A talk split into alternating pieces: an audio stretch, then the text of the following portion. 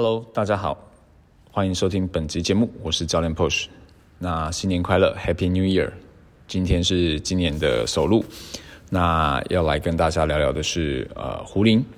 呃，其实壶铃非常的常见在现在的各个运动空间的角落，呃，非常多的人都有接触过壶铃的运动。那可能有些人对壶铃的背景历史可能不是很了解。那今天教练就简单的跟大家来，呃，介绍一下壶铃这个训练的好工具。呃，其实壶铃有一个呃称称号，就是叫做这个掌上健身房。那为什么这么说？是因为它的呃占用的空间很少，可是它可以做出非常非常多的训练动作，而且它可以强化到的肌群是全身上下都能够训练。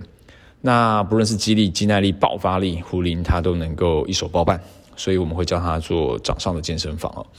呃，其实胡林它最早的使用记录可以追溯到呃十八世纪的时候，早期在呃胡林的这个出现是作为这个所谓的市集哦市集当中的砝码，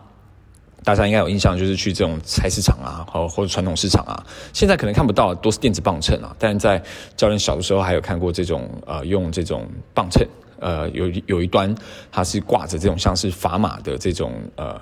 铅块哦。这种方式去去称重来计算它的这个价钱的呃一个一个呃工具哦。那其实早期砝码我们可以想象得到，就是说在市集当中啊，其实呃这个呃农夫他们可能采集了非常多的农作物啊，或者甚至是一些呃其他的这种呃石油矿石之类的哈。那来到了这个市集来做交易的时候，那也许它可能重量上面是比较重的，它会需要用到这种呃砝码来去做一个称重的工具。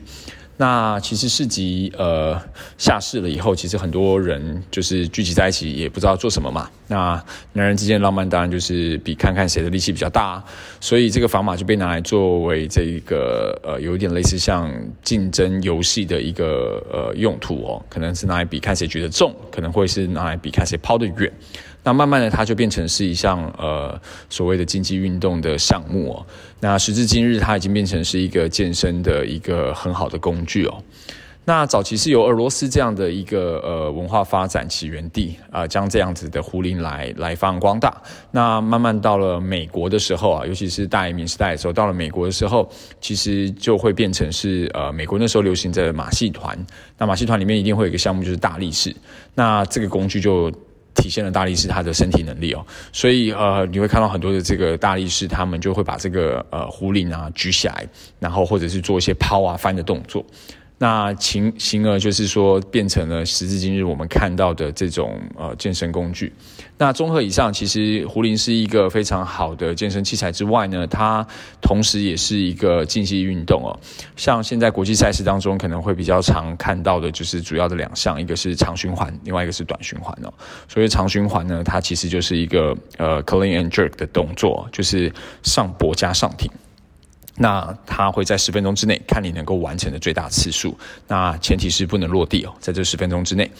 那另外就是短循环啦，短循环其实它比的就是上挺，就是 push jerk，那就是从肩膀的位置，呃，应该说胸前持壶的位置哦，到这个 overhead lock，就是完全的将你的双手高举过头，并且支撑，好，那能够在十分钟之内看你能够做几次的这个呃 push jerk。那其实，在呃国际赛事当中，这些壶铃啊，其实他们的呃使用者啊，都是非常非常呃有经验之外，也非常的强健哦。那体现了说，壶铃其实这个运动它是非常好，而且能够呃全面性的训练我们的人体的一个工具。那如果假设你想要添购家中的一些健身器材，或是你可能家里没有健身器材，想要买健身器材的人，教练这边也会建议你可以从胡林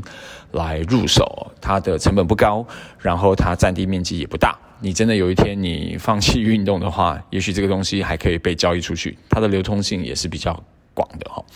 好，那但操作壶铃其实还是需要有一些专业教练的指导，毕竟有一些动作，像是最经典的这个 swing 荡壶，很多人的其实其实姿势跟发力的顺序都不太正确。那建议你们还是先请专业的教练，甚至他应该是要有这种壶铃执照的教练来教你会比较好。那以上就是我们今天的节目，希望你会喜欢。那如果你有任何问题，也欢迎你到我的粉砖或是在底下留言跟我交流。我们下次再见，拜拜。